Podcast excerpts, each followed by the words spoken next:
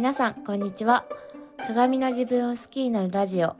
このラジオではライフデザインコーチののどかが毎日のイライラがなくなる考え方自分で理想の幸せを実現するマインドをシェアしています。はい皆さんいかがお過ごしでしょうか？えっと久しぶりになってしまって。あの、申し訳ないんですけど、ちょっと体調を崩していまして、そう、あの、ハロウィンの日に、10月31日に、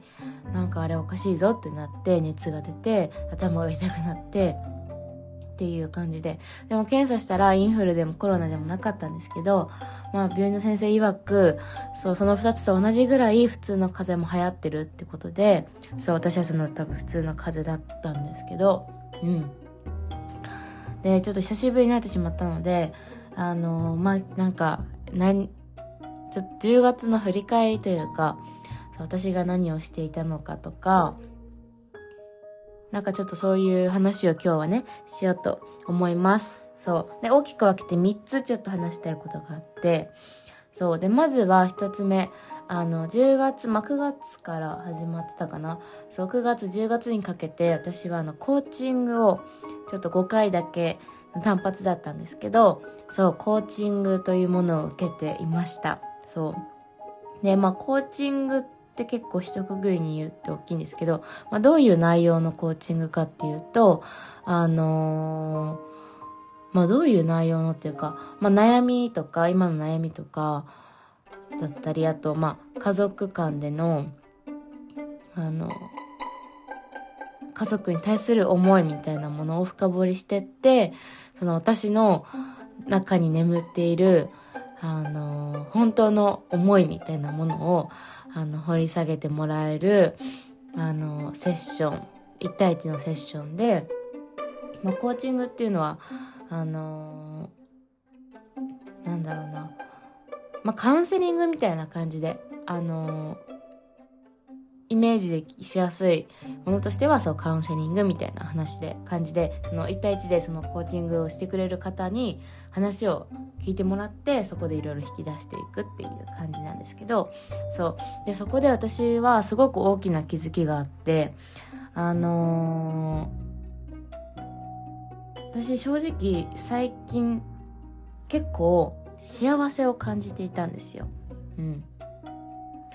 いろんなことにおいて、あ、なんか幸せだな、いろんな方面、いろんなジャンルというか、まあ、仕事とか、人間関係とか、そう、に対して、あ、今の状態ってすごく、あの、心地いい状態だなって、なんかそういう状態に持っていけてたんですよね。うん。もうこの状態に持っていけてるこそ、こと自体すごく自分の中では、あの、一つの成長でもあって、本当すごいなって。自分で、しかもその、自分でいろいろ、あの、考えを変えたりとかした結果だから、もうほんとすごいなと思って。うん。本当にその、あ、なんか、このままで全然いいじゃん、みたいな感じで思ってて。でもあの、実はその、なんだろうな。まあ、夢というか、そうなん、ちょっと数年前から思い描いてる夢とかは結構あって、でも正直それが、あの、叶ったものもあるけど、叶ってないものの方がまあ多くて、多いんだけど、でも、そう数年前に思い描いてた幸せとは全然違う形の幸せを感じることができていたから、私これでもいいんじゃないかなって思ってたんですよ。思ってたんですけど、なんかちょっと、なんかちょっと違うな、みたいな、ちょっと引っかかるところがあって、うん。だからこれのままでいい、いい、いいな、じゃなくていいかもしれないな、みたいな感じで。そう、でもその、なんかちょっとその、いいかもしれないな、みたいな、あの、まだ100%思い切れてないところがあったから、それもちょっとお話をしたんですよね、そのコーチングの中で。うん。まあ、相談っていうか今こういう状態でみたいな感じでそうでそしたらあのー、そこで何をしたかっていうとそのコーチングでねあのー、本当にやりたいこととか本当にあのー、実現したいあの生き方とか暮らし方みたいなものを深掘りするセッションをしてもらってでそこでそう今もそう十分幸せを感じているしこうなれた自分っていうのはすごくあのさらにパワーアップしてというか成長したからこそだからあの昔思い上げてた以上の自分ではあるんだけど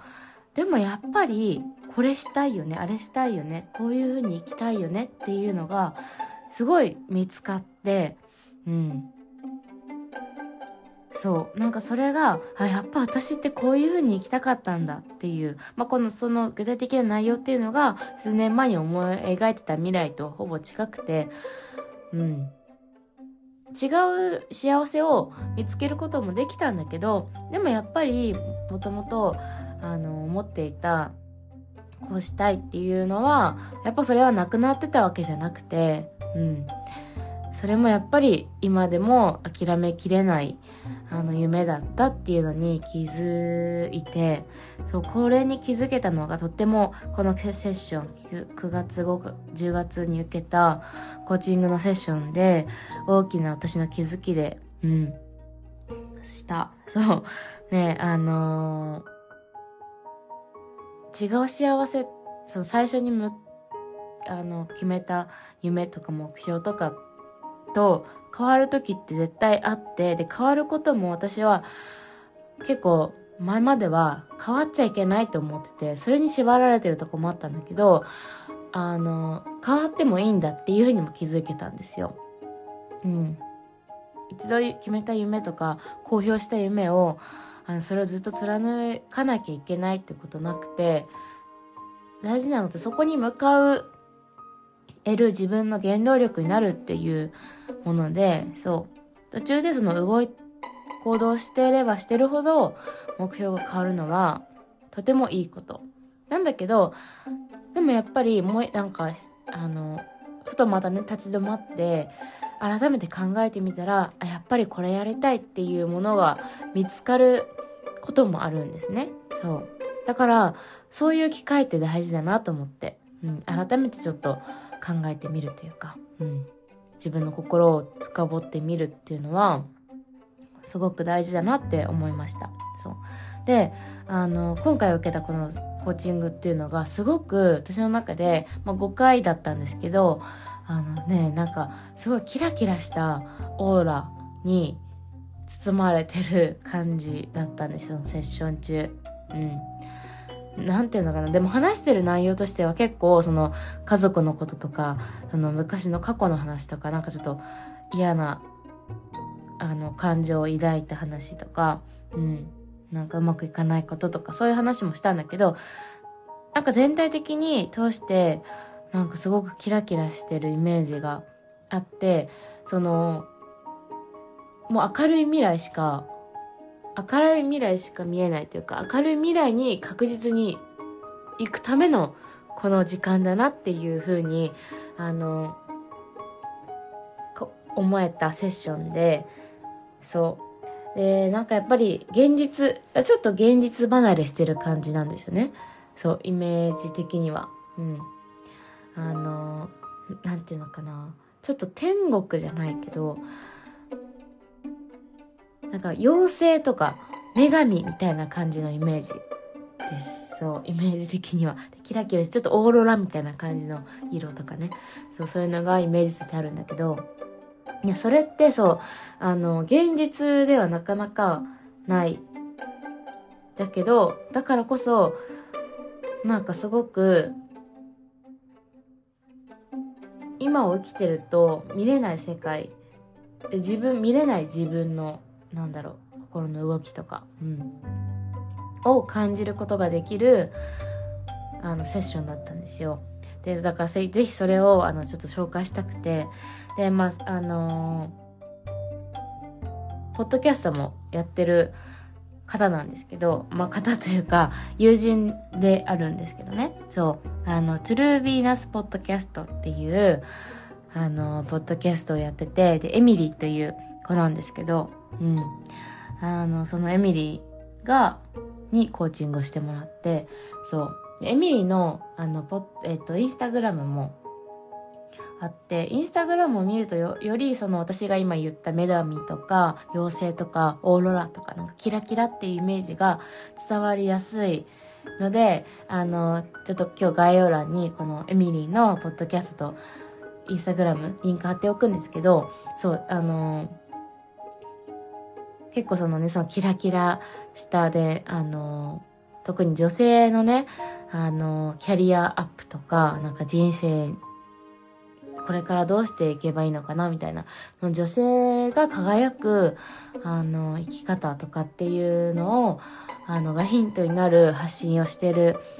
ので、はい、ぜひ見てもらえたら嬉しいです。はい。っていう、そう、まずね、10月、9月にあったこと。ここまでで10分なってしまって、こんなに話すつもりなかったんですけど。ちょっと、えーとね、じゃあね、もう一つじゃあ、あと一つね、あの、ちょっと話したいんだけど、あのー、話全然違うんですけど、私クリスマスがすごく好きで、そう、あのー、アドベントカレンダーっていうものを買いました。うん。で、まあ、そのクリスマスなんで好きかっていうと、私別にキリスト教徒でもないんですけど、で、私そのキリスト教徒の方からしたらとても崇高なイベントだと思うんですけど私はそうじゃないんだけどなんかそのすごくとにかくねハッピームードを感じるイベントだなって思うんですよ。でそれはまあ日本でねそういうクリスマスがすごくあの流行流行ってるというかイベントとして大きいものであって盛り上がってるっていうのもあるんだけど音楽とか私はその世界観色とかねインテリアとかそのクリスマスツリーとかなんだろうその赤とか緑黄色金色みたいなもの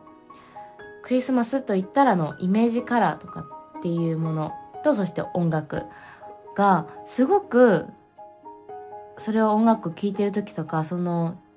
インテリア見てる時がすごくねハッピーな感じになって私の中ではすごくクリスマスがそういうものなんですよ。幸せそのものみたいな感じで。そうだから勝手に私の中でクリスマスをなんかそういうあのキリスト教徒的な捉え方じゃない自分の中で一大イベントとして捉えるようになってここ数年でうんなんかとにかくなんていうのかななんかこのね、クリスマス12月っていうのもあって、その今年1年間を振り返るみたいな感じうん。なんかあんなこともあったし、こんなこともあって、あ、なんかすごいいろいろあったね、みたいな。なんか1年間お疲れ様みたいな感じ。うん、たくさんみんなありがとうみたいな感じで。そう。で、あの YouTuber のミクさんっていう方がいるんですけど、その方からの私もインスピレーション大きいんですけど、ミクさんってその、クリスマスツリーに飾るオーナメント？うん。飾りね。飾りを、あの、旅行行くのも好きで、その方、ミクさんね。で、その旅行先でオーナメントを買うって言ってて、で、そうすると、そのクリスマスに飾るときに、その旅行に行った思い出が思い、蘇るみたいなことを言ってて、で、そう。それってすごい素敵だなと思って。うん。毎年毎年、あの、増えていくっていうオーナメントが。で、それは思い出であって、もう今まで行った国の、あ、ここはこういうところ行ったねとか、で、そこに出会った人とか、うん、出会った思い出とかっていうのが、思い浮かべるみたいなこと言ってて、私もなんかそういう感覚、あ、いいなと思って、そう。で、ずっとアドベントカレンダー欲しいなと思ってて。で、初めてのアドベントカレンダーなんですけど、アドベントカレンダーって、あの、日本ではまあ、徐々に浸透してってるのかなって思うんですけど、ちょっと簡単にね、どういうものかっていうと、あの、まあ、カウントダウンなんですよ。クリスマスまでの。でまあ、12月から12月1日から24日までのカウントダウンが多いかな。まあ1週間、1週間のカウントダウンもあるんですけど、大体はそう1月、12月1日から12月24日までのカウントダウンで、一つ一つ、その一日一日ごとに、あの、なんだろうな。窓を開けていくっていう感じでその窓ってどういうことって思うんですけど例えば箱大体箱が多いですね箱になってて箱にその1から24まで数字が書いてあって小窓になってるんです。その一日一日が。うん、で1日ごとに今日はここの箱。でその箱を開けると物が入ってる。ちっちゃいものがそのちっちゃい箱に入るものが入っててそれがいろいろそれこそいろんなアドベントカレンダーによって違うんですけど私が今回買ったのはチョコレート。リンツっていうブランドのあのチョコレートだったりとかあのちっちゃい香水が入ってる。ジョーマローンとかだと香水が入ってる。やつだったりとかちっちゃいコスメが入ってるっていうアドベントカレンダーもあってお菓子とかもあってそうだからあのアドベントカレンダーで調べるといっぱいいろんな種類があるからちょっと見てみてほしいんですけどそう私はそのリンツっていうチョコレートの絶対多分ねみんな見たことあるあの丸いアイスキャンディーみたいな感じのちょっと大きめのチョコレートのチョコレートをあのー、一個一個入ってるんですけどうん。あのねこれね大体アドベントカレンダーって中に入ってるものをもう、まあ、お店でもちろん入入れてくれてて中身はだからわからないんですよ。だから毎回そのサプライズみたいな感じ。今日は何が入ってるのかなっていう感じのがだと思ってたらリンツに行ったらあのなんと自分でその中に入れるものを選べるっていうやつがあってで箱だけだから本当にチョコレートの箱平べったいチョコレートの箱にの蓋にその数字が書かれてる窓がついてるって感じでだから普通に箱開けたらほんとチョコレート一粒一粒入ってるっていう 6×4 のあのマスがあるってだけででそこに自分が好きなチョコレートを入れていけるってやつでですごいそれってねあの自分が好きなものをまず入れられるしっていうところであのなんだろう嫌いなものはないからめっちゃいいじゃないですか。うん。私そういうなんか無駄なものとか、なんか失敗とかちょっとしたくないタイプなので、そう好きなものだけ入れて。で、だけど、その、私そのサプライズ感も欲しいから、で、このリンツうまくできてるところが、あのー、数字がランダムに、あの、あるんですよ。だから 6×4 のマスではあるんだけど、上から順番に数字1、2、3、4、5ってなってないから、入れるチョコレート自分でね選んだやつ入れる時に適当にバーって入れてでも蓋をしちゃえばあの蓋を開ける順番っていうのはランダムだから最初は端っこに1がまあ端っこにあるんですけどでもそしたら2日はもう全然違うところにあってだからここに何が入れたかっていうのは全然覚えてないからあの、本当に今日何かなっていうワクワク感もあり、だけど、絶対自分があの選んでる、あの、美味しいって思ってる、そう、好きなやつだから、サプライズなんだけど、でも全然なんか、外れはないっていう感じ。で、めちゃくちゃパッケージも可愛いし、そう、あの、だから、あの、初めてリ、あの、アドベントカレンダー買う人は、ちょっとこの外れがないっていうね、あの、楽しめる。で、チョコレートだから、毎日食べれるし、そう。はい、とってもおすすめのアドベントカレンダーの紹介でした最後に。はい。あの久しぶりでいっぱい話しちゃったんですけど今日はねそうあのエミリーのコーチングを受けたよって話とクリスマスのアドベントカレンダーの話についてお話ししました。はい。では皆さんそう風邪すごく流行ってるみたいなのでちょっとでもあの体調悪くなったのなんかちょっと違うないつもと違うなって思ったらあの体を温めることそしてあの葛根湯っていう漢方がね風邪の引き始めにとってもいいのでそう。ちょっとでも異変を感じたら葛根湯飲んでください。はい。それではね今日もお聴きいただき本当にありがとうございました。それでは今日も素敵な一日をお過ごしください。